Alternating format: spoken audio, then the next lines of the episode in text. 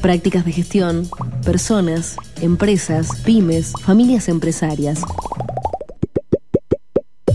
Somos especialistas en el comportamiento humano organizacional.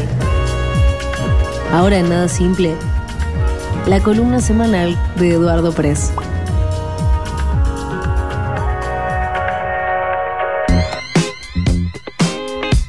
Eduardo querido, muy buen día, ¿cómo le va? Bienvenido al último viernes, a la última mañana, al último día, al último todo del año. ¿Cómo anda? Muy buenos días. Muy bien. Muy bien, me, alegro, me alegro. ¿Todo tranquilo? Este, con todo eso que vos decís, lo último de lo último. lo último de lo último. La última columna del año, los últimos, las últimas ganas, la lo último todo. Eh, para los que escuchan mi podcast, que yo pongo la, la grabación de, de, esta, de esta columna. Como no saben que vino antes y hacemos a veces referencias, les cuento que acabamos de escuchar el tango justo el 31 por la versión de Julio Sosa y me estaba riendo solo. Bueno, primero, recontra agradecido de, de, la, de haber de, cumplir con lo prometido, que ya sé que, que, siempre va a ser así. Acá somos un programa de palabra. Sí, vos es que pensaba exactamente lo mismo que vos va, que estabas diciendo, ¿no? Este, yo iba escuchando, la verdad que hacía mucho que no, lo escuchaba, este, y estaba prestando atención a la letra, y es este, estamos, vamos todo, estamos todos en el horno con, esta, estamos letra. Estamos, nos, van, nos, van, a denunciar, ah, a todos. Sí, bueno, este, pero nada, son, son los, los, cambios de la, de la humanidad, lo que siempre decimos, ¿no? Este, eh, hoy, eh, eh, digo, hay que, las cosas hay que verlas en la perspectiva de, del tiempo, claro, el tiempo que fueron claro, yo siempre digo lo mismo, hoy San Martín estaría preso, bueno, y liberó, y liberó América, ¿no es cierto? qué sé yo.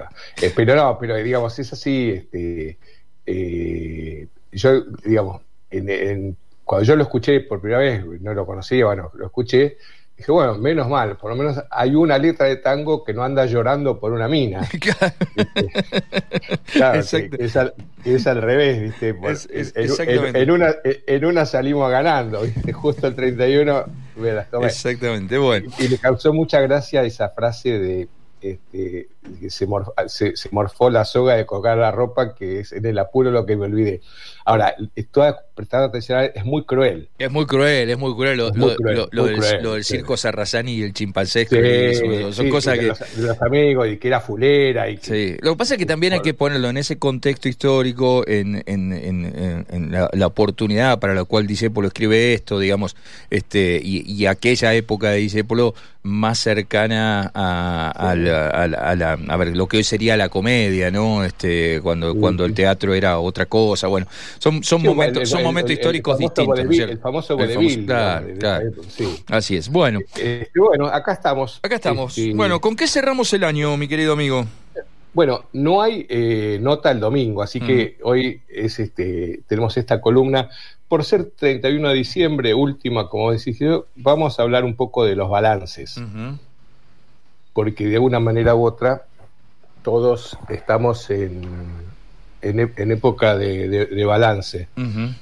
Eh, nos guste o no nos guste, seamos conscientes o no, este, uno habla con uno, bueno, este, a mí me reta gente conocida porque yo estoy diciendo, bueno, con que el 2022 sea un poquito mejor que el 2021, vamos bien. Claro.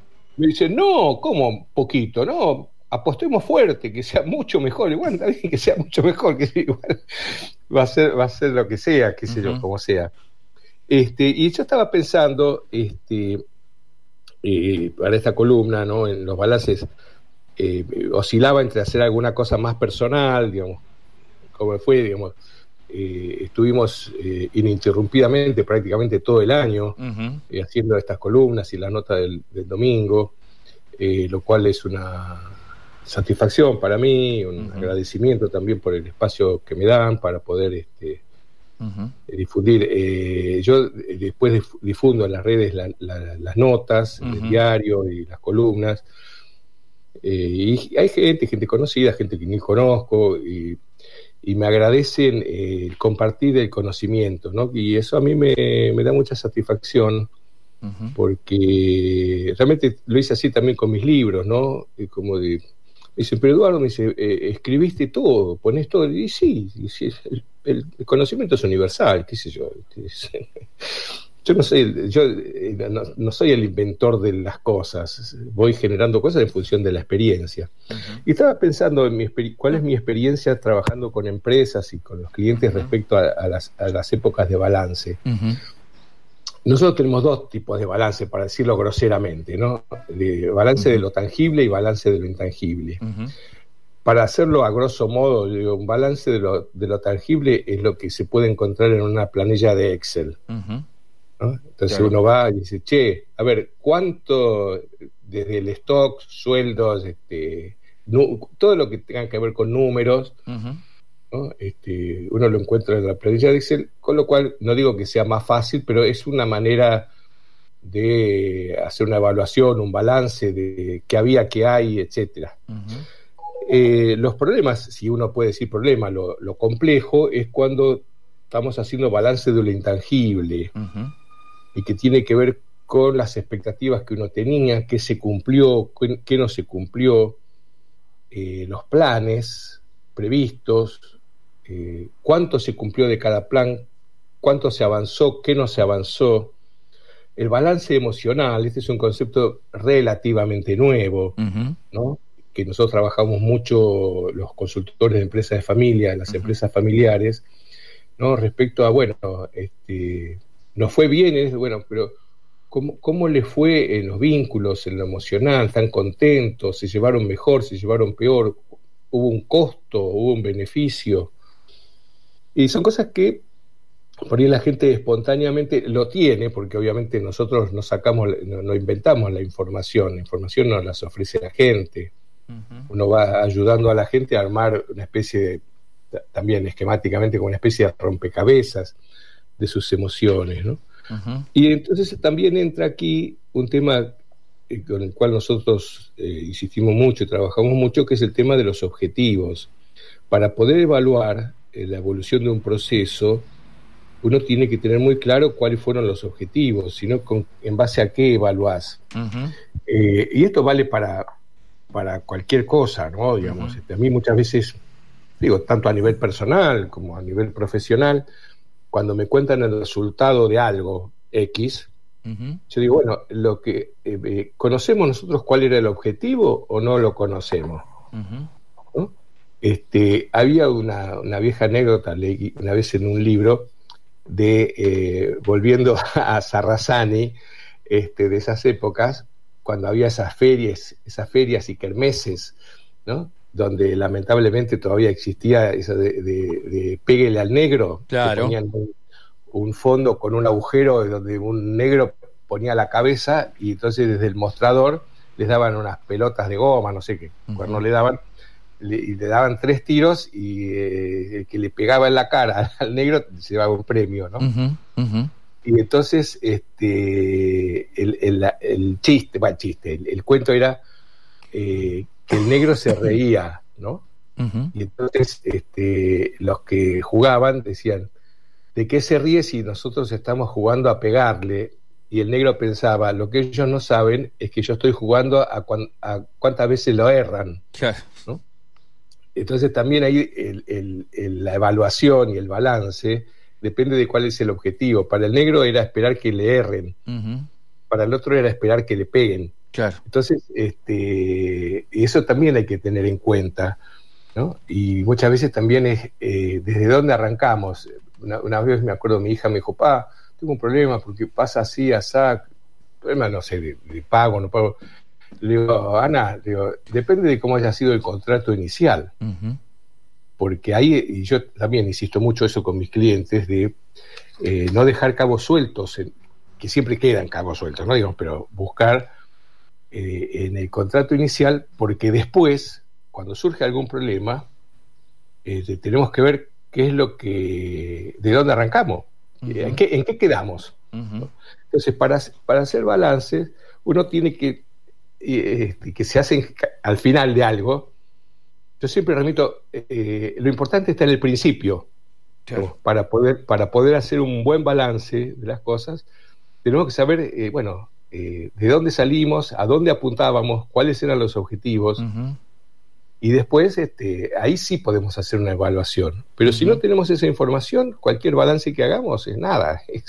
puede ser que sí, puede ser que no. Uno, no sabe. Y entonces este, me estaba acordando esta mañana temprano de una anécdota, de una experiencia este, hace muchos años. Estaba trabajando, eh, me habían contratado una multinacional. Era la época de los 90, ¿te acordás que eran este, capitales europeos, tenían un country manager que era de vaya a saber dónde y un gerente general que era de otro lado, el gerente general era holandés, el country manager era brasilero. Y entonces yo estaba presentando una propuesta de laburo y por supuesto tenía el gerente de finanzas chicaneándome, ¿no?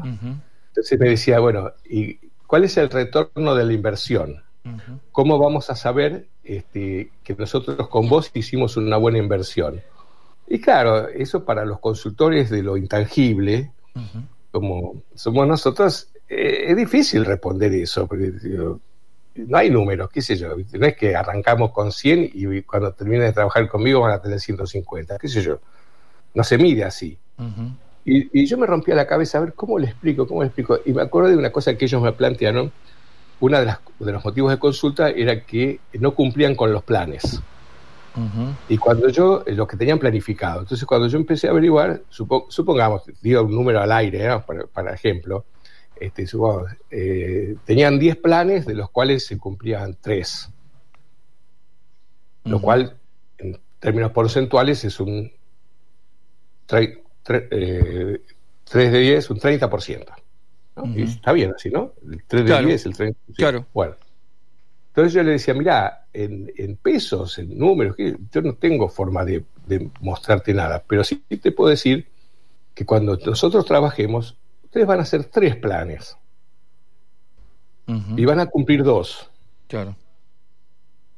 Ese es, ese es el retorno de la inversión. No van a perder tiempo y energía y dinero en hacer diez planes que no se van a cumplir para hacer nada más que tres. Entonces ahí le, le, gustó un poco más. Yo le decía, tenés que comparar el 30% de una situación al 66% de otra situación. Que reconozco que, espero que no me esté escuchando ahora, digo, para saber mucho, lo, inventé en el momento, porque digo, yo tengo que darle una respuesta, pues no puedo no, responder. pero, bueno, son también es, como hacer el balance de lo intangible. Yo creo que inevitablemente eh, todos lo hacemos y mi experiencia es que la mayoría de la gente este, hace hincapié en lo que no le funcionó, en lo que no le salió, en lo que le falta y en lo que quedó en deuda. Y la vida es completa, esa es una versión parcial. Y yo trato de ayudar a la gente también a que eh, ponga en el balance lo que sí le salió.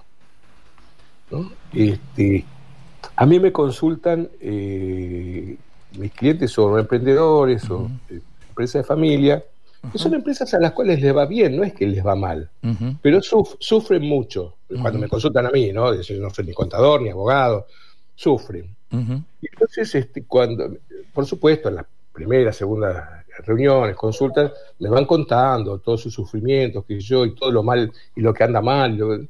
Y entonces yo los escucho tranquilo, voy preguntando, me voy armando un cuadro de situación, y, entonces en un momento digo, bueno, ¿hay algo más que me quieran comentar? Bueno, yo quiero hacerles una pregunta.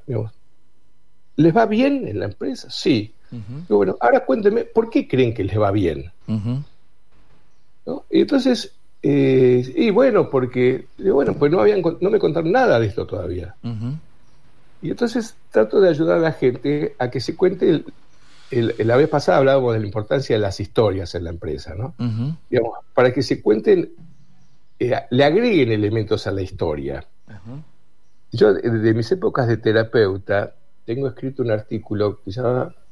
Eh, Ah, eh, los cuentos de la historia hacia una nueva manera de mirar. Y yo decía que las familias sufren por, la historia que se cuentan de sí mismas. Claro. Y la historia, eh, digamos, uno no la puede cambiar, pero siempre se puede contar de otra manera. Entonces, yo siempre buscaba toda la vida, ¿no? Digamos, de ayudar a la gente con nuevas versiones, nuevas alternativas de la historia. Y eso también es aplicable a los balances, ¿no? Uno dice, no, habrá todo mal, porque este año pensaba esto, de otro. bueno, pero todo, todo, todo, todo mal. Bueno, no, todo mal no. Claro. Bueno, háblame también de eso. No es que este, quiero ser muy claro para los oyentes y para todos. No es, yo no, estoy llevando al negar lo que no anda bien y a negar lo que anda mal. Simplemente lo que digo es, bueno, hagamos la historia más completa. Pongamos en el balance lo que también anduvo bien. Lo que también nos dio alguna satisfacción. Claro, claro. Porque eh, no, sé si corresponde en la radio, pero si no digo, sino que tengo que pensar que ustedes tuvieron mala suerte y están, meados por los perros. Claro, claro. ¿Viste? Todos los males del país le tocan a ustedes. Claro.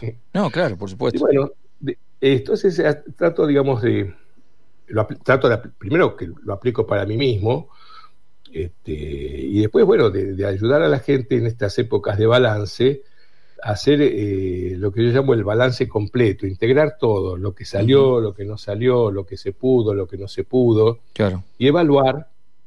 Y hago también mucho hincapié en que muchas veces los balances, entre comillas, negativos, tienen que ver porque se arrancó mal de inicio. Claro. Bueno, eh, me propongo, voy a hacer tantas cosas. Eh, yo a veces he dado algunos cursos este, sobre administración del tiempo, ¿no? y, uno habla de, cómo se arma la agenda, ¿no? Y entonces digo, guarda, ¿no? Porque uno se propone hacer cosas en un día claro. que, sabe que no las va a hacer, pero queda como un pendiente que se agrega a las cosas que van a hacerse el día siguiente que tampoco se van a hacer. Entonces queda esa sensación no muy agradable de estar siempre pendiente, siempre en deuda, ¿no? Y entonces esa gente dice, y yo nunca termino lo que empiezo, no puedo. A veces es así, pero la mayoría de las veces no es cierto. Es una sensación, como la sensación térmica, como, como decía el, aquel ministro, la sensación de inseguridad. Es una sensación, pero no es que sea así si uno empieza a, puntuar las cosas, ¿no? Este, y bueno, la gente empieza a darse cuenta de que yo, uno trata de ayudar siempre apuntando a, al bienestar de la gente, ¿no? Digamos, que la gente se sienta un poco mejor eh, de acuerdo a su situación. Claro. Digamos, que, acepte y que se, y, como yo digo, eh, digo, tendrías que ponerle un poco más de cariño a tu historia. De cariño por vos, cariño por tu familia, cariño por todo lo que hiciste. Claro. ¿no? Si no, la gente se pone como en el tango muy cruel, ¿no? Así es, se pone como en el tango muy cruel, exactamente. Así es. Eh, Eduardo, de, eso se trató. Ha sido, ha sido un placer charlar contigo durante todo este año. Te mando un abrazo enorme. Nos estaremos reencontrando por allá por, por la última semana de, enero, seguramente. Sí, eh, eh, ya creo que hablé con, con Lucas ayer, este, no me acuerdo ahora, en la, segunda quincena de enero, el, viernes, no me acuerdo cuánto, creo que 21, no me acuerdo, por ahí. me, quedó, me quedó una, una inquietud. A ver, ¿qué, a ver, ¿qué le quedó? A ver. Porque este yo la verdad estaba dispuesto, digamos, si, si me decían el viernes que viene vamos con la columna, yo voy. Claro. Y entonces me dice, no, porque los primeros 15 días vamos a hacer una programación tranquila. Sí. Y me dije, bueno, está bien, me quedé pensando que los intranquilizo. No, no, no, no, no, no, no, nos intranquiliza. Ya, ya, ya, ya, sé, ya sé, es, eso. Para intranquilizar, para intranquilizar a la gente estoy yo, está Deña, estamos, no, no, quédate tranquilo en eso. Ya, ya, sé, ya sé, es una, es una chanza, pero como, me, como que viste que te la dejan picando. Te la dejan este, picando, es exactamente. Este, eh, Marcelo, un abrazo, muchos cariños para, para Deña y Mayra también. Sí, señor, acá está, sí, Deña y Mayra, Deña está ya gozando sus vacaciones, Mayrita hoy tenía ah, Franco, así que acá estamos con el, con el Choilita los dos. O, no, o, no o, no, escucha Deña cuando está de vacaciones. Mm, son, la verdad, me parece que no están, estamos nosotros solos acá. Bueno, y un abrazo también para Lucas y bueno, no sé si hay Gracias. más que. Bueno, a todos, Gracias, querido. Gracias. Muy buen año, muy buen año Mendoza y que realmente sea mucho mejor el, el 2022 que el 2021, en todo sentido y para todos. Eh, igualmente. Eh, Eduardo, en serio, un verdadero placer eh, compartir este año contigo. Te mandamos un abrazo enorme y nos estamos este, encontrando en cualquier momento. Chao, querido. Sí, sí, por supuesto. Chao, chao. Chao, chao. Hasta luego.